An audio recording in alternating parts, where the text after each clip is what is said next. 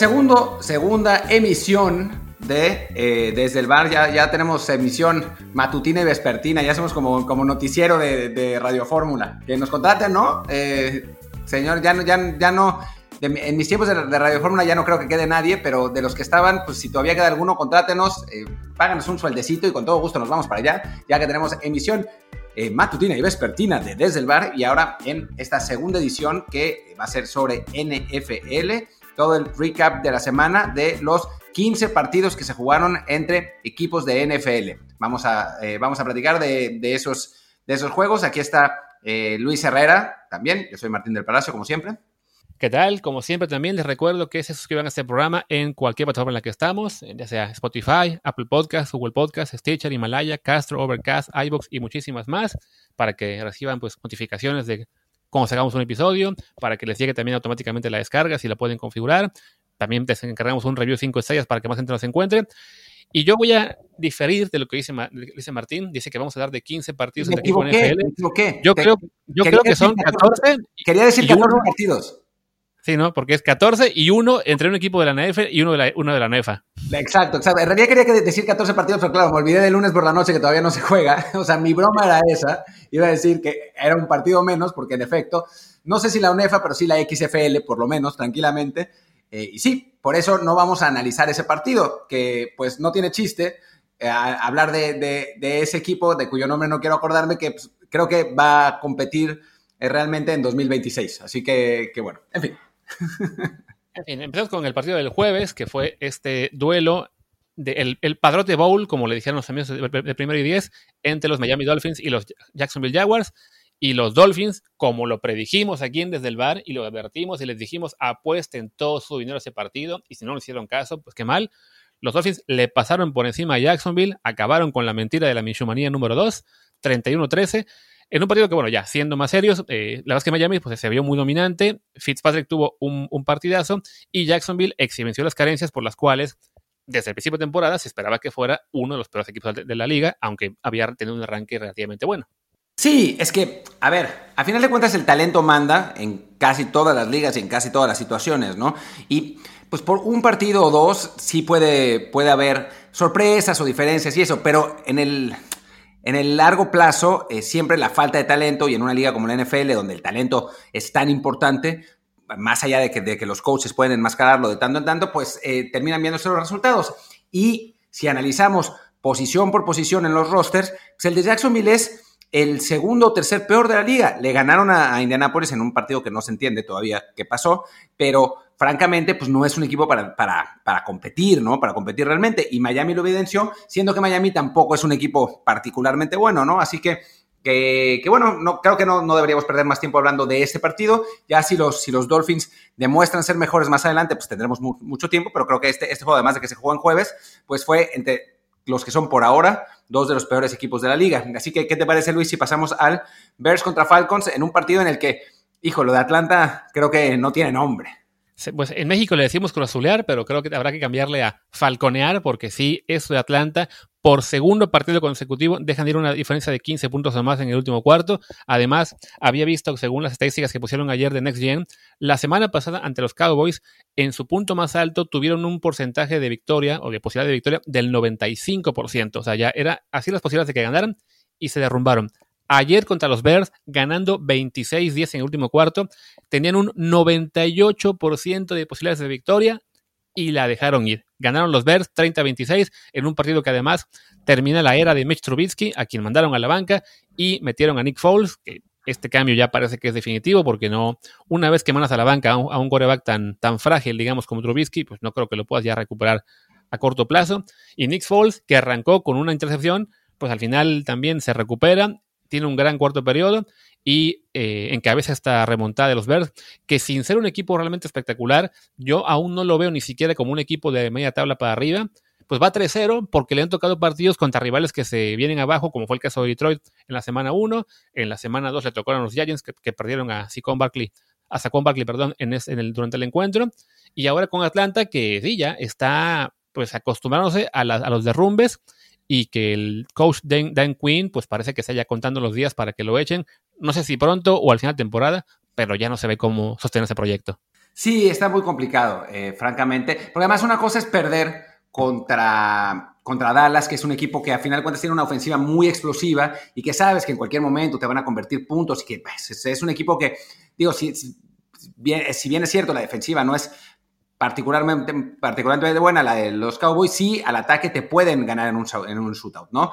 Pero Chicago, o sea, y Nick Foles tampoco es que digas, uy, ha prendido en fuego la liga en estas últimas, digo, en estos últimos, años, más allá de esa, esa temporada de playoffs con, con los Eagles. Entonces, pues sí, es una derrota vergonzosa para Falcons, así, no, no se puede eh, decir de otra manera. Y eh, en cuanto a Chicago, yo estoy de acuerdo con Luis. Me parece que no es un equipo tan fuerte y que ha tenido suerte con el calendario hasta ahora. Ha tenido suerte con los partidos también. Pudo perfectamente perder con Detroit, pudo perfectamente perder con Atlanta e ir 1-2. Ahora va 3-0, pero cuando empiece a ponerse eh, fea la cosa, yo no veo cómo, cómo Chicago esté en, condiciones de competir. Sí, no, ya los veremos la semana que viene contra los Colts, en un partido en que debe dejar mucho más claro realmente el nivel de, de Chicago. Pero sí, por lo pronto, bueno, están 3-0 y eso nadie se los quita. Y a fin de cuentas, ahora que se meten a playoffs siete equipos por conferencia, un 3-0 es ya una muy buena, un muy buen arranque para aspirar a por lo menos ese 9-7 que podría ser suficiente para meterse a, a la postemporada. Entonces ahí sí, yo creo que en Chicago nadie se va a quejar por esa suerte que han tenido. Y bueno, hablemos del siguiente partido que tenemos el día de hoy, que fue yo creo que de lo mejor de la jornada y también de lo más polémico, el Bills 35, Rams 32, un partido en el que los Bills se fueron arriba, creo que fue 28-3, y hubo una gran remontada de los Rams, le dieron la vuelta 32 a 28, y en la última serie, eh, Josh Allen encabeza esta última serie para el triunfo, pero una serie también en la cual los, los Bills se vieron muy beneficiados por una interferencia de pase muy controversial, por decirlo menos, en cuarta oportunidad, que debió ser la jugada que acabara el partido a favor de los Rams. Sí, una jugada, una jugada muy controversial que para mí no era, en una, en una cuarta oportunidad, para mí no era, no era interferencia. Eh, eso no quita que, pues, a final de cuentas, los Bills hayan conseguido neutralizar esa remontada de los, de los Rams en un partido que sí, francamente, fue muy espectacular. A mí todo el mundo me odia por decir esto, pero yo sigo, sigo teniendo dudas eh, sobre Josh Allen. Eh, no, obviamente no, no en cuanto a, que sea un buen coreback, que lo es, sino en que sea un muy buen coreback eh, que, y que sea capaz de llevar a, Buffalo a lejos en los playoffs, ¿no? O sea, me parece que, que tiene ciertas limitaciones y que eso, pues, lleva, llevará a que en, en partidos contra equipos realmente fuertes eh, no, no puedan ganar. Esta vez eh, consiguieron el triunfo, pero en, circunstancias muy, muy polémicas. Y eh, bueno, también hay que, hay que hablar de los Rams que jugaron de tú a tú contra, contra estos Bills en un partido pues muy complicado y en el que Jared Goff también anduvo muy bien, ¿no? O sea, dentro, se habla mucho de las estadísticas de Allen, pero Goff estuvo, tuvo más o menos las mismas, las mismas estadísticas y Aaron Donald fue espectacular. Al final de cuentas no ganaron, pero pues los Rams digo, si, no, si bien no creo que sean de los mejores equipos del NFC, sí son un equipo que va a estar en playoffs y que va a estar ahí peleando a cualquiera, ¿no? Sí, digamos que este fue un, partido en el que ambos equipos dejaron claro que por lo menos era un, partido entre semicompletos. O sea, no sabemos si ambos pueden llegar a meterse a la pelea por la élite en sus conferencias, pero sí son muy buenos equipos que deberían meterse a playoffs. Josh Allen, como dices, yo coincido. Creo que es un buen coreback. Creo que en ese sentido no es un Trubisky, ya lo que era el, miedo que, podíamos tener al principio de temporada con él, que, se, que fuera a hacer el, ancla que dejara ahí arrastrar, que, no dejara subir a, a Buffalo. Está teniendo un muy buen arranque de temporada, pero sí, las voces que de repente escucha uno de MVP Josh Allen o que ya dio el salto de calidad para ser también un coreback, no, o sea, primero le tocaron partidos contra rivales relativamente fáciles como los Jets y los Dolphins, y ahora dio un partido estadística muy este, estadísticamente muy bueno entre los Rams, pero también cometió dos errores que no se pueden olvidar, y al final esa suerte con la que corren, con el, ese, castigo que no, que no debió contar, yo tampoco creo que fue interferencia, pues se permite ganar, están 3-0, que, que era lo importante para ellos, les viene también ahora un partido contra los Raiders, que puede ser ahí interesante para ver, para medir por un lado, qué tan buenos son ambos equipos entre sí y, por proxy, qué tan buenos son los Bills respecto a los Patriots, porque a fin de cuentas ya habrá tenido dos encuentros contra rivales comunes, ambos ya vencieron a, Miami, el caso de del el marcador fue un poco más, eh, más, ¿cómo se dice? Este, perdón, más disparejo en el partido de los, los Bats. Los Rams, los Pats le acaban de ganar a los Raiders por, por bastante diferencia. Veremos si los Bills también pueden despachar a Las Vegas con esa facilidad o también sufren como fue el caso de Miami, ¿no? Pero bueno, pasemos al siguiente partido, que es el de los Cleveland Browns contra el Washington Football Team. Sí, yo no, no me metería, no perdería demasiado tiempo en este partido. Eh, fue un partido lleno de errores, con un montón de, equivocaciones por los dos corebacks. Al final de cuentas, se impuso Cleveland porque tiene más talento en el roster, claramente. Eh, Dwayne Haskins todavía no está listo para ser un, un, coreback de NFL, está claro. Baker Mayfield, quién sabe si alguna vez lo esté. Eh, es, un coreback muy regular. esa, esa generación famosa se está, están resultando que los buenos son los que seleccionaron más abajo, a Josh Allen y a Lamar Jackson. Em, aunque digo, Josh Allen estuvo más arriba que Josh Rosen, pero bueno, en fin, de los, dos primeros ya parece que no, no, están funcionando como, como deberían. Y bueno, pues al final de cuentas Cleveland ganó, ganó bien, pero tampoco se vio particularmente bien en el, en el proceso, ¿no? Sí, no, con Cleveland lo que tienen es una muy buena línea ofensiva y dos corredores de élite como son Nick Chubb y Kareem Hunt que, que ayudan muchísimo pues, a, a reducir el efecto de que Baker Mayfield no, no está dando el salto de calidad. Y del lado de Washington, pues queda claro que eh, su victoria contra Filadelfia de la semana 1, pues no era para lanzar eh, fuegos artificiales ni nada, sino simplemente pues, el beneficio de enfrentar a un rival muy disminuido por lesiones, que lo seguimos viendo incluso en su partido de ayer, pero la realidad de Washington es la que esperábamos, ¿no? Un equipo flojito que, que, no está para pelear mucho, que seguramente va a estar entre los ocho peores de la liga y tendrá un, un pick alto en el draft la próxima temporada y tendrán que también pensar si Dwayne Haskins merece una oportunidad más o tendrán que buscar un nuevo coreback. Cleveland aprovecha que el calendario les puso a, a, Cincinnati y a Washington consecutivamente para pues para recuperarse después del mal arranque y tener ahora un 2 a 1. Creo que Cleveland es la primera vez en seis años, algo así, que tienen un récord ganador aunque sea apenas 13 semanas, pero bueno, para ellos cuenta. Ya es una razón para estar más optimistas respecto a, temporadas anteriores. Les toca la semana que viene Dallas, en el que será un partido también muy interesante, y ahí veremos ya un poquito más qué tan buenos pueden ser cuando tengan un rival de verdad, porque bueno, ante Baltimore no, no pudieron hacer mucho. Y pasemos al siguiente partido que tenemos, que es el de los Tennessee Titans contra los Minnesota Vikings. Quedó 31-30 para los Titans, un partido que parecía que Minnesota había despertado, que parecía que le iban a ganar, pero al final remontada de Tennessee y igual, también se pone ya 3-0. 3-0. Em, no, fue, no fue el mejor partido de los Titans, la verdad. Eh, eh, mostró un poco, o sea, si ese partido hubiera sido en la semana 1, quizás hubiéramos dicho, sí, teníamos razón en dudar tanto de los Titans. Claro que ahora con 3-0 quizás eh, eso enmascare los, los problemas, pero ya van dos encuentros contra rivales que no andan bien, que Tennessee no, o sea, termina ganando, pero termina ganando con muchos problemas. sucedió la semana pasada contra Jacksonville, ahora, ahora vuelve a suceder contra contra los Vikings. No anduvo bien eh, Ryan Tannehill, aunque eh, rindió a la hora buena. El que sí estuvo mucho mejor fue, fue Derrick Henry, eh, que, esta vez sí, sí, la verdad fue, fue muy dominante. Y del lado de Minnesota, pues despertó Kirk Cousins, pero la defensa, que en teoría es pues lo que e-, era una de las cosas importantes de este equipo durante, durante mucho tiempo, em, pues no, no anda, ¿no? O sea, no, no funciona. Les hizo 30 puntos Tennessee lo único que, la única buena noticia de, para Minnesota fue lo de Justin Jefferson, que tuvo, no sé, 180 yardas, una cosa, una cosa loquísima. Este, este mm, receptor que es mejor conocido porque haber estado en todos mis equipos de fantasy y, que yo lo solté y ahora voy a tratar de recuperar desesperadamente, pero creo que sin éxito. Eh, pero fuera, fuera de eso, eh, una, decepción muy grande, ¿no? La de, la de Minnesota, al punto que, que sus aficionados están empezando a, a pedir que el equipo tanque por por Lawrence, cosa que se ve complicado porque ese lugar ya está ocupado y además porque, porque el equipo tiene suficiente talento como para ganar algunos partidos y a Detroit en su división, pero, pero sí, lo de los Vikings es una gran, gran decepción. Sí, aunque sí hay que mencionar que los Vikings, respecto a lo que habían mostrado las primeras dos semanas, sí se vieron mucho mejor ayer. O sea, el partido de ayer por lo menos sirvió para recordar que son un equipo que debería competir más, ¿no? Que es un 0-3 el que tienen ahora, pues merecido en el caso de que perdieron eh, los primeros partidos muy claramente contra Green Bay y contra Indianapolis, pero ya por lo menos ayer mostraron otra cara, parecía que iban a ganar eh, y deberían entonces ser más competitivos. Les viene ahora un duelo increíble contra los Texans, eh, dos equipos que van 0-3 cuando en teoría son pues equipos para playoff, entonces ahí sí seguramente ya el que pierda se puede ir despidiendo de toda posibilidad. Y del lado de Tennessee, no solo fue la semana pasada, también contra Denver, recordemos que acabaron ganando de último momento con esa patada de, de Boskowski, que había tenido un juego para el olvido, fallando 14 mil intentos, pero que ya parece haberse recuperado. Ayer tuvo un partidazo contra Minnesota y fue clave para que ganaran los Titans.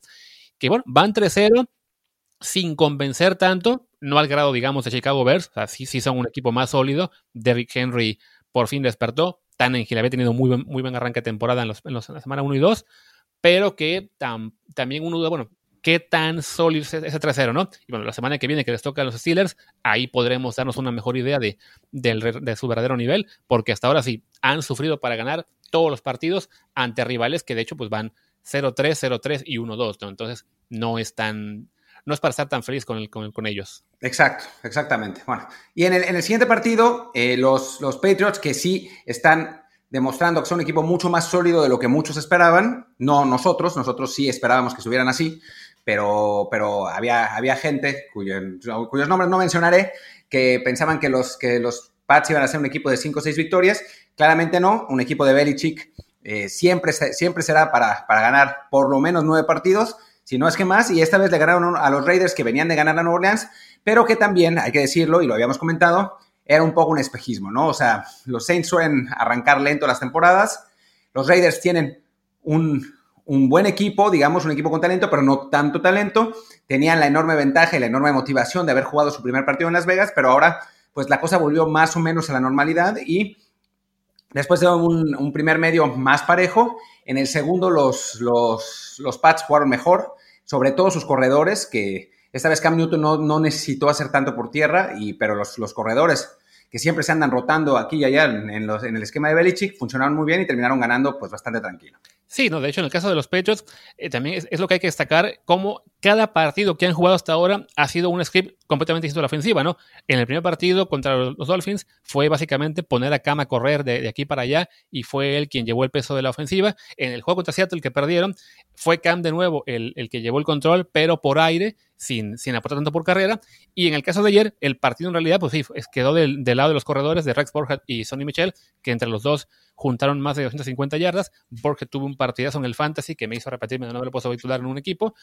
Pero, pero sí, los, los, los Patriots de Belichick están demostrando que, que más allá de que ya no sea Tom Brady y más allá de que la defensiva haya perdido piezas, que de repente se nota en series así como la del, del, final del primer medio en la que dejaron anotar a, a Raiders en muy pocos segundos, son un equipo sólido, son un equipo que va a estar ahí peleando por, pues bueno, por, en playoff creo que ya no, no se puede garantizar, pero sí es muy factible que van a estar ahí, van a pelear con Búfalo por la división y, y sí, no, no, se puede nunca descartar a un equipo de, de un coach como, como Belichick que nuevamente está demostrando pues que está muy por encima de, de la gran mayoría de coaches en la liga, ¿no? De la gran mayoría, está, yo, yo pondría que está por encima de la gran mayoría de coaches en la historia, si no es que de todos. Es realmente muy impresionante y te lo dice alguien que, digo, que lo ha padecido durante años y años, pero que también ha aprendido a odiarlo y admirarlo con el mismo con la misma intensidad, ¿no? Es un extraordinario coach y, yo lo, he dicho muchas veces, hasta que no se retire, Nueva Inglaterra va a seguir siendo competitivo, tenga los jugadores que tenga. O sea, aunque, aunque hubiera estado Jared Stephen finalmente como, como coreback de, de, los Pats, hubieran sido competitivos. No hubieran ganado tantos partidos como con Camp, pero hubieran sido competitivos. Y ahora, a mí me sigue pareciendo que están por debajo de los tres equipos fuertes de la, de la conferencia, pero les le pueden hacer partido a cualquiera de los tres. Sí, de acuerdo. Y bueno, los que no le pueden hacer partido a la mayoría son los que siguen, que son los Bengals y los Eagles en el primer empate de la temporada, quizá también el último, porque no son muy comunes en la NFL. Un encuentro que termina 23-23. De los Bengals, pues esperábamos que fueran unos, unos equipos de la liga. Y de los Eagles, pues estamos encontrándonos con que también son ya uno de los peores equipos de la liga. En su caso, pues por las lesiones que los han afectado mucho, pero bueno, no, no hay excusa para empatar con Cincinnati. Sobre todo, bueno, eh, un equipo que no, no tiene tanto talento alrededor, pero pues no, la verdad es que fue un partido flojito, que además en tiempo extra se la pasaron despejando ambos equipos porque no lograban acercarse lo suficiente para entrar un gol de campo. Los Eagles iban a tener un intento de 59 yardas, pero tuvieron una, un false start y se lo perdieron. Entonces sí, pues poco que mencionar de este partido, salvo que Filadelfia se encamina a ser de las peores sesiones del año y Cincinnati, pues lo normal, no, no, no esperábamos gran cosa de ellos. Sí, no, el, el tiempo extra fue de risa realmente, porque eh, un montón de castigos, un montón de, de miedo y al final eh, los Eagles iban a intentar un gol de campo de 58 yardas e hicieron un castigo. eh, y entonces eso los echó 5 yardas para atrás, hubiera tenido que ser de 63, ya no se atrevieron, patearon y los Bengals dijeron, bueno, pues mejor aguantar el empatito y corrieron dos veces para, para empatar, para terminar el partido en empate. Me parece que, digo, de los Bengals esperábamos algo así, francamente, no, es un equipo con muy poco talento, con un coreback eh, novato, es, es, todo demasiado, eh, demasiado incipiente, digamos. los Eagles es, catastrófico porque siguen teniendo lesionados, pero ya no tantos. Carson Wentz está viendo fatal eh, realmente y es un equipo que pues ya no es el que, el que pues todavía deja, deja el de hace dos o tres años, sino el que luchó, el que ganó el año pasado su, división, ¿no? Es, es, es, un equipo que en este momento tiene que estar realmente preocupado porque su coreback franquicia, pues parece que ya no va a ser coreback franquicia y alrededor de él no hay tantísimo talento. Sí, no, o sea, todo para Carlos Wentz, que además había finalizado la temporada pasada muy bien, poniéndose el equipo a las espaldas, pese a que tenían ahí sí lesionados por todas partes, sobre todo en la parte de, receptores, y, y, este año se esperaba que, pues, que él fuera esa base sobre la cual Filadelfia pelear por, su división y ha sido Wentz pues, de, lo peor que ha tenido el equipo. Entonces ahí sí, por ejemplo, el, caso de que tomaron un, un coreback en la, segunda ronda del draft, pues no, no tuvo el efecto que tuvo en Rogers la selección de Jordan Love. En el caso de, de Filadelfia, pues como que lo estanteó mucho que, que el equipo no confiara en él quizá o que le pusieran a un coreback joven que le puede competir y ya siendo Filadelfia una afición realmente exigente, realmente de muy, muy poca memoria, ya ahí hay voces que piden que, eh, que Jalen Horst tengan oportunidad. No será tan pronto seguramente, pero sí preocupa lo que, lo que vemos de Carson Wentz. Y ahora de preocuparse, pues preocuparse también los, Houston Texans que perdieron nuevamente ahora contra los Pittsburgh Steelers. Un partido quedó 28-21. Pobre Houston que le tocó ahí sí enfrentar a los tres mejores de la conferencia consecutivamente para cada temporada. Pero bueno, quedan 0-3, mientras que Pittsburgh aprovecha nuevamente, gana ya está 3-0 y se encamina pues a, a una muy buena batalla con Baltimore por la pelea en su división. Sí, va a estar, va a estar divertido este, este choque entre Steelers y, Ravens porque digamos que los dos son eh, equipos top 5 de la, conferencia, ¿no? Es eh, un poco lo que, lo que pasa también en el este con Buffalo y Nueva Inglaterra, que son, son rivales de, calidad de verdad eh, y, bueno, los dos, los dos duelos entre ellos seguramente van a, van a definir quién, quién tiene la punta. Baltimore se ve mejor todavía, pero con Rotisberger la verdad es que no, no se puede descartar a nadie. Tiene además eh, un montón de armas. Eh, esta vez Deontay Johnson, que había estado también la semana pasada, no funcionó tan bien, pero los que, los que sí anduvieron fueron Juju Smith-Schuster y, James Conner. Así que, que bueno, eh, Pittsburgh le costó un poco más de trabajo de lo que, de lo que se esperaba contra Houston, que, que estuvo mejor. de Sean Watson se vio más cómodo sin DeAndre Hopkins. tuvo esta vez sus, eh, armas preferidas fueron Randall Cobb, que salió de la nada, que yo, yo pensaba que estaba retirado, pero resulta que no, y eh, Will Fuller.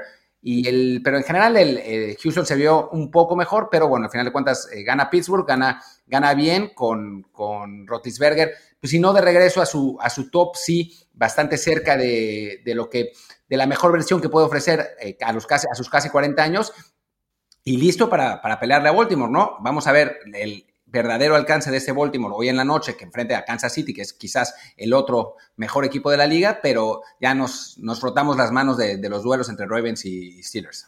Así es. Y bueno, del siguiente partido puedo comentar que fue el duelo entre los 49ers y los Giants. Los Niners ganaron 36 a 9.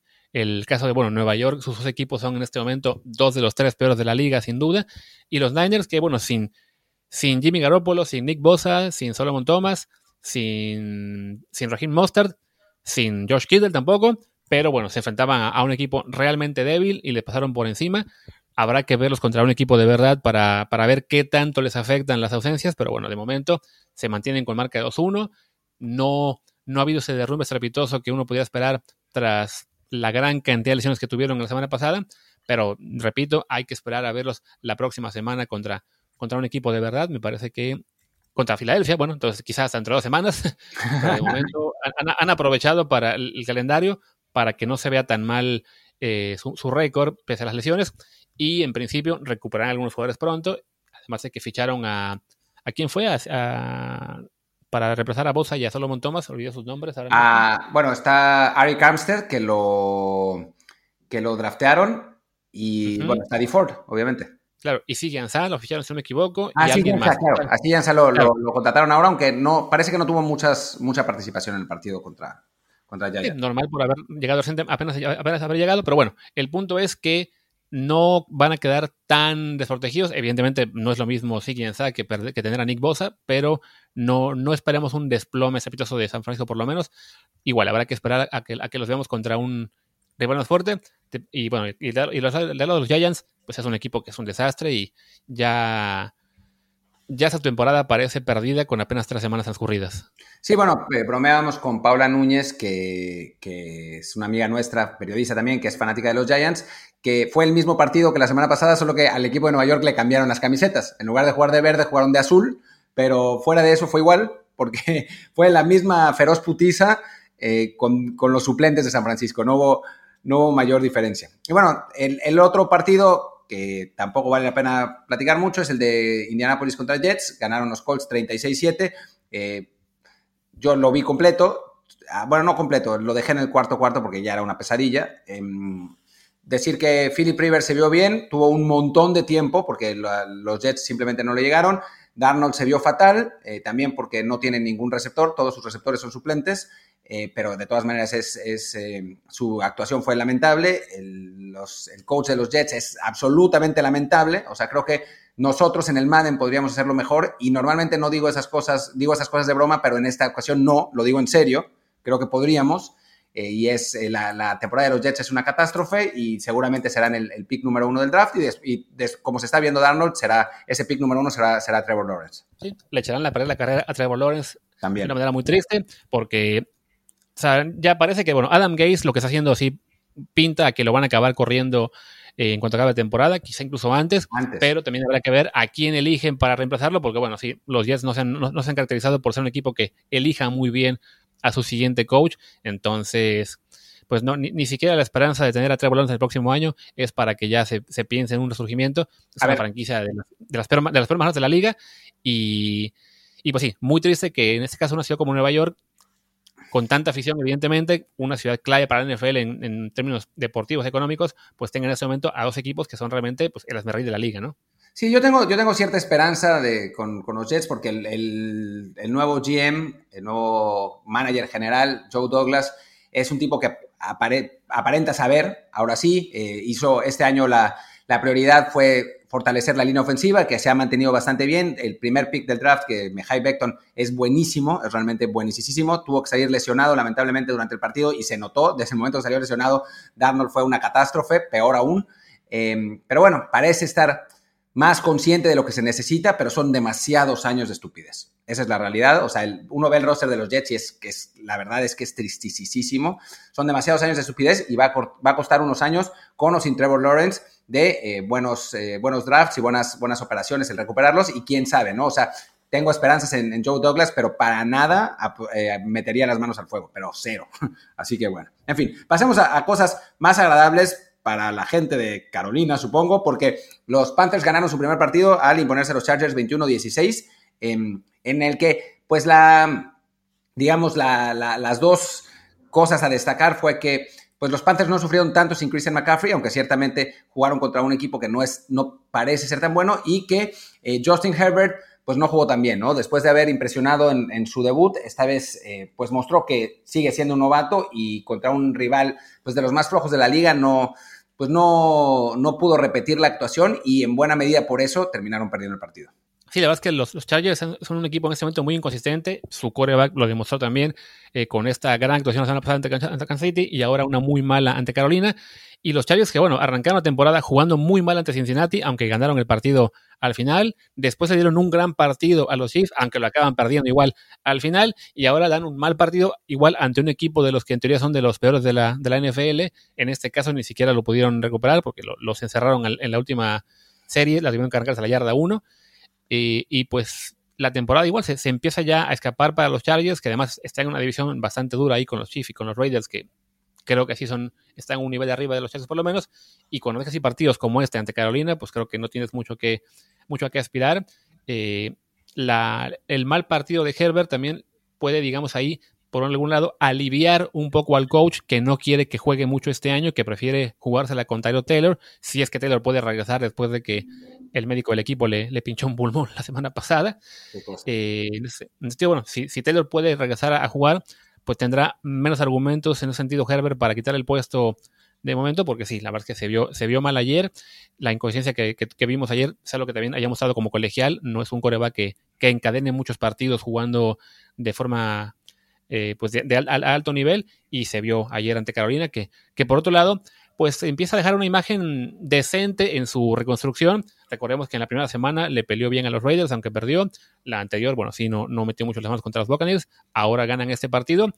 Carolina, evidentemente, no es un equipo que, aspire a mucho, pero a fin de cuentas, eh, Teddy Bridgewater, el coreback, está pues luchando por su carrera básicamente, ¿no? Él sabe que si, si Carolina acaba con un récord muy, muy malo, con un pick entre los top 5 de draft, pues se acabó su, su etapa como titular, van a fichar a un novato y, él ya no encontrará seguramente dónde irse a jugar, que también le una, una, oportunidad para ser el titular. Entonces, para Bridgewater, pues la, la, la lucha este año es arrastrar a Carolina a ganar por lo menos 5 o 6 partidos, alejarlos de los, de los picks más altos del draft y así conservar la oportunidad para el próximo año, cuando en teoría sean más competitivos, pues seguir jugando ahí como el coreback número uno de los Panthers. Y hablando de Tampa Bay, eh, los Bucks volvieron a ganar, le ganaron 28-10 a, a, Denver, un Denver que pues, es ahora de los peores equipos de la liga también, aunque eh, los Bucks se vieron mejor, Tom Brady ahora no mandó pases a la tribuna, estuvo más, eh, más consistente, más, más regular, es la versión de Tom Brady que la mejor versión de Tom Brady que van a encontrar estos, estos y eso debería ser suficiente para un equipo con un montón de talento para ganar partidos contra rivales como estos, ¿no? Como, como, como Denver, que no tiene coreback titular realmente, tiene a Jeff Driscoll, que es, que es un desastre, la otra opción es Blake Bortles, que bueno, pues ya, ya sabrán. Eh, van, van, y bueno, fuera de eso tiene, tiene muchos jugadores lesionados también entre, entre sus, sus opciones ofensivas. Y pues es un, una temporada también desperdiciada para los Broncos, ¿no? Que llegaban con muchas, con muchas expectativas, con un, pues con un equipo que en teoría tenía el talento suficiente como para eh, ayudar a un coreback de, segundo año, Drew Locke, que sin verse particularmente bien en su primera temporada, sí había mostrado algunos destellos. Locke se lesionó, eh, los, suplentes son particularmente malos y eh, en cuanto a talento no es suficiente a final de cuentas como para sobreponerse a eh, un, una diferencia tan grande en cuanto a los corebacks, ¿no? Sí, no, en este caso era un partido muy, muy. Ahí sí, el fantasma de, del estadio de Denver no, no, afectó a Tom Brady, que, ganó, que jugó bien, que ganó su partido. Gronkowski también tuvo un buen partido después de haber aparecido muy poco en las primeras semanas. Esta vez sí ya participó más en, la ofensiva, todo lo que tuvo, si no me equivoco, seis recepciones para 48 yardas, algo así. Y, y, bueno, Tampa Bay ya se recupera tras ese arranque en el que perdió contra, contra, contra Nueva Orleans. Ya están 2 a 1, ya tienen un, una mejor perspectiva para, para seguir avanzando. La próxima semana les tocan los Chargers, un, un, rival, pues, como se ve, parece asequible, aunque juega según también, según pues, la pedrada que lanzan. Entonces ahí veremos también un poco si, si Brady mantiene esta tendencia un poco a, a la alza y los, y los Buccaneers toman el puesto que muchos pensaban como un equipo conteniente, sino en la mera élite de la, de la nacional, pues sí, suficiente para meterse a playoffs, ¿no? Y pasemos al partido que fue la gran sorpresa de la semana, que lo advertimos también el jueves en nuestro, en nuestro previo, que este era un partido trampa para las apuestas. Así que espero que nos hayan hecho caso y no le hayan metido todo su dinero a, Arizona, porque los Lions se recuperan y le ganan 26-23 a los Cardinals en un partido que la verdad, bueno, pues fue muy emocionante. Fue de, de toma y daca, eh, cambiaban el liderato constantemente y al final los Lions logran no derrumbarse como, tal vez su costumbre y ganan con un gol de campo de último segundo. Sí, los Lions que se habían visto bien en su primer partido contra Chicago, aunque contra Chicago, y después se habían derrumbado contra, contra Green Bay horrible. También contra Chicago se derrumbaron, ciertamente. Eh, y que, bueno, esta vez lograron en efecto mantenerse, mantenerse bien. Matt Stafford jugó al nivel que puede jugar a veces, el problema es que no ha, no ha sido tan consistente y ha estado lesionado constantemente, pero es un, es un coreback que podría haber sido de élite si de haber llegado al, equipo correcto y no haberse lesionado tanto. En este momento es un coreback de destellos como ahora, y en el que Kyler Murray demostró que todavía es un coreback al que le falta experiencia, ¿no? que es un coreback de, de segundo año, que tiene muy buenas armas a su alrededor. Eh, bueno, DeAndre Hopkins tuvo un, otra vez más de 100 yardas. Andy Isabella, el, ese, este receptor de, cuarta ronda del año pasado, eh, también anduvo bien. Le tiene a Christian Kirk, tiene, tiene un, equipo, un equipo muy sólido, pero todavía no está al nivel de sus corebacks élite, que muchos, eh, bueno, muchos decían, ¿no? Que, que podía ser el MVP. Eh, hay que tener paciencia siempre en esas, en esas cosas porque, porque a final de cuentas eh, son, solo los grandísimos talentos los que eh, se muestran tan pronto en su, en su carrera. Pasó con Mahomes, pasó con Lamar. Eh, Kyler Murray todavía no está en ese nivel, va en, buen camino, los Cards van en buen camino, pero bueno, fue un, un poco una, un estate quieto en una división que es muy, muy complicada y que, bueno, nos permitirá pronto ver cuál es el real alcance de los, de los Cardinals. Ya hemos dicho muchas veces que en la NFL pues puede pasar cualquier cosa en un partido, el famoso Any Given Sunday. Entonces, pues no, no hay que dramatizar demasiado esta derrota, pero sí, ciertamente, pues nos da un poco de pausa para considerar a los Cards candidatos a todo como, como muchos ya lo estaban haciendo. Sí, de acuerdo. Tocará esperar un poco más de tiempo. Esta derrota pone un poco más, digamos, de perspectiva respecto a lo que, son, a lo que es Arizona este año. Detroit, pues, regresa a la pelea en una división en la que eh, Chicago insistimos, no parece ser tan fuerte como su récord indica, que Minnesota se ha derrumbado. Entonces todavía puede ahí aspirar a los Lions a, sorprender. Y bueno, pasamos al siguiente partido que es lo que era uno de los duelos atractivos de la semana, los Seahawks contra los Cowboys. Seattle parecía que se encaminaba a ganar fácilmente, pero de repente les empiezan a caer lesiones por aquí y por allá. Los Cowboys le dan la vuelta, pero al final Seattle con un bombazo de Russell Wilson a DK Metcalf remonta y gana 38 a 31. En 38 a 31 lo que fue una, pudo haber sido una victoria pírrica, ¿eh? porque muchas lesiones del lado de los, de los Seahawks y, eso, digamos, contra, contra los Cowboys en un partido donde que iban, a ganar, que iban ganando 30-15 en, un momento y que al final de cuentas lograron remontar, pues no, no pegó tanto, pero em, estoy buscando la lista de lesionados que la tenía, la tenía por aquí. Aquí está Jamal Adams, Jordan Brooks, Ethan Posix y Mike Upati. O sea, cuatro jugadores eh, importantes lesionados eh, de los Seahawks. Quién sabe cuánto tiempo van a estar eh, parados. Y, bueno, es, puede ser una, una, derrota que termine siendo dolorosa. ya hemos hablado muchas veces de esa división, que a pesar de que, de que Cardinals y Rams perdieron esta vez, son, son rivales potentes, ni hablar de los, de los Niners pese a sus lesiones. Entonces, pues a final de cuentas, Seattle sí puede sufrir a largo plazo, pero, pero teniendo a Russell Wilson en este nivel, siempre son candidatos a todo. Eh, incluso se sobrepusieron a esa ridícula jugada de DK Metcalf en la que recibió un, pase de una bomba de 60 yardas y con todavía teniendo al, cornerback detrás, se trató de meter caminando, así como bailoteando a la, zona de anotación y el corner le, quitó el balón y al final de cuentas fue touchback y, y Dallas se salvó de esa. Y en el lado de los, de los Cowboys eh, jugó bien Dak Prescott, pero otra vez, ¿no? Yo, yo, yo tuiteaba que finalmente parecía que estaba listo para, demostrar que ese gran nivel podía hacerlo en las, en las, instancias más importantes y otra vez pierden el partido contra un equipo, contra un equipo top. No podemos culpar realmente a Prescott, pero sí, ciertamente parece que en esas instancias, cuando no todo le sale bien, cuando todo sale favorable, Dak es élite. Pero cuando algo no sale bien, le cuesta más trabajo y bueno, pues volvió, volvió a pasar de nuevo, otra vez tuvo 800 mil yardas, pero eh, los Cowboys van 1-2 y para ser absolutamente sinceros deberían ir 0-3. Sí, así que pueden agradecer a Atlanta que su récord no sea tan, tan malo como otros casos. La semana que viene les tocan los Giants, así que eso en teoría les dará. No, mientras es la semana 5. La semana que viene a los Cowboys les tocan los Browns, un duelo complicado, aunque siendo en Dallas podrían ganarlo, pero sí, Dak Prescott está, digamos, en ese, pues, atorado en ese paso de que le puede ganar a equipos más débiles, pero ante rivales de élite no, no logra dar el salto de calidad necesario para, para llevar a Dallas a la victoria.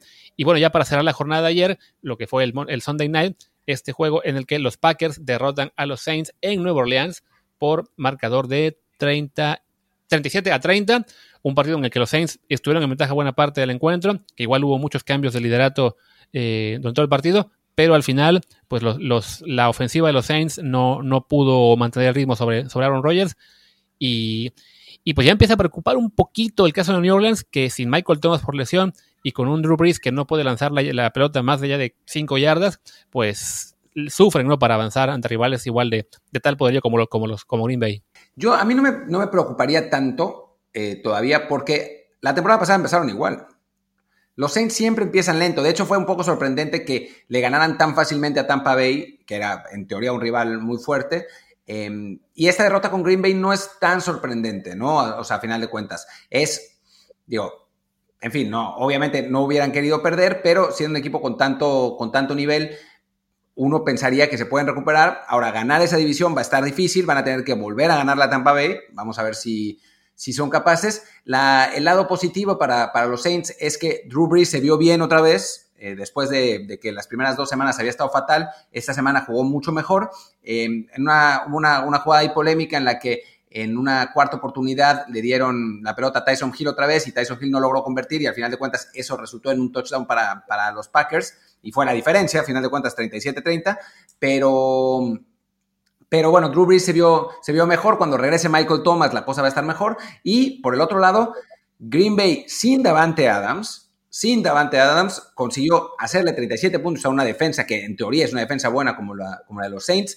Allen Lazard fue la, Em, digamos, la, Se me fue la palabra increíblemente. Eh, pero bueno, no importa, fue el jugador, el receptor favorito de, Aaron Rodgers esta vez, que volvió a su costumbre de muchos años de hacer lucir como eh, verdaderos, eh, verdaderas figuras a jugadores que no son tan buenos, pasó esta vez y seguirá pasando porque Aaron, Aaron Rodgers está realmente en un nivel espectacular y Green Bay ahora sí que parece candidato para todo en, esa, en esta nacional.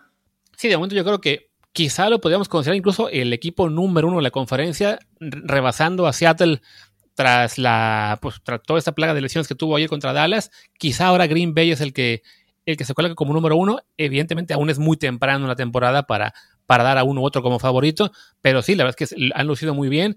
Eh, el, el Aaron Rodgers Revenge Tour está a todo lo que da. Y, bueno, ayer una victoria convincente. Y de eso nos deja ya el último partido de la semana, que será este Monday night. Hoy el Chiefs contra Ravens, el duelo entre los dos mejores equipos de la liga. Yo creo que en este momento los Ravens son, son mejores que los Chiefs por un poquito. Pero bueno, hoy, hoy lo veremos esta noche. Ahí sí, en un, partidazo que además pues huele a, previa de la final de conferencia entre los dos mejores equipos de la americana, ¿no? Sí, exactamente. O sea, va a ser un, partido pues uno de los partidos más esperados de la temporada, y eso que va, es la semana 3 apenas, entre dos equipos que, pues más o menos, no, no más o menos, completamente mantuvieron la base de, eh, pues, lo dominantes que fueron la temporada pasada. Uno eh, fue el mejor equipo de la, de la liga durante la temporada regular y el otro fue el que ganó el Super Bowl.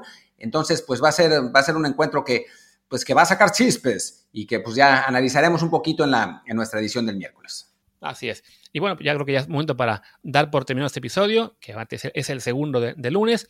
Regresaremos también con la previa de la NFL, me imagino, por ahí del jueves. Como el partido de jueves esta semana es un Baba Bowl entre Jets y Broncos, quizás nos lo saltamos y dejamos la previa para el viernes, pero bueno, en todo caso, apueste a los Broncos porque por más mal que estén, el rival son los Jets, así que todo al, todo al rival de los verdes. Y bueno, si, no te Martín, despedimos el programa de hoy, ¿no? Yo para lo de la apuesta diría, aguántense a ver la línea. Porque si la línea es una locura, tampoco, ah, tampoco confío en que los Broncos le ganen a nadie por, por feroz putiza. Pero, pero sí, de que van a ganar el partido, eso sin duda. Y bueno, para, para cerrar simplemente algo que habíamos dicho desde la, en, nuestro programa pasado de Desde el Bar, eh, que fue hace media hora, eh, la mexicana Renata Sarazúa ganó finalmente 6-1-6-2 a la francesa Elsa Jacquemot en la en su partido de primera ronda en Roland Garros. Es la primera mexicana que gana un partido de Grand Slam desde Angélica Gabaldón, que ganó en 2000 en, el US Open.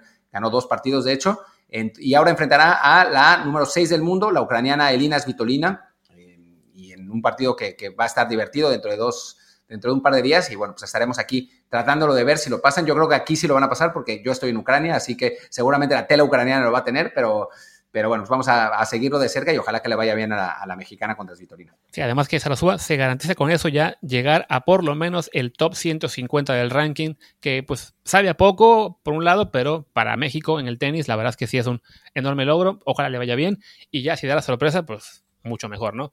Tal que en el tenis femenil uno nunca, puede descartar, ya en, el, en el cuadro femenil, ya una favorita, la número 4, Karina Pliskova, ya perdió en primera ronda, lo mismo que la número 6, Sofía Kenin de Estados Unidos, así que todo puede ocurrir, ojalá que la mexicana sea otra de esas sorpresas, no miento, ya se no pierden, la que ya perdió fue Giovanna Conta, estaba yo contando mal aquí, pero bueno, todo puede pasar en, el, en, tenis femenino, ojalá que Sarasúa nos dé otra alegría en un par de días, y bueno, ahora sí ya despedimos el programa de hoy, yo soy Luis Herrera, mi Twitter es arroba luisrha, y yo soy Martín del Palacio, mi Twitter es arroba martindelp y el de el podcast es desde el bar pod, desde el bar POT. Y pues nos vemos mañana. Chao, chao. Chao.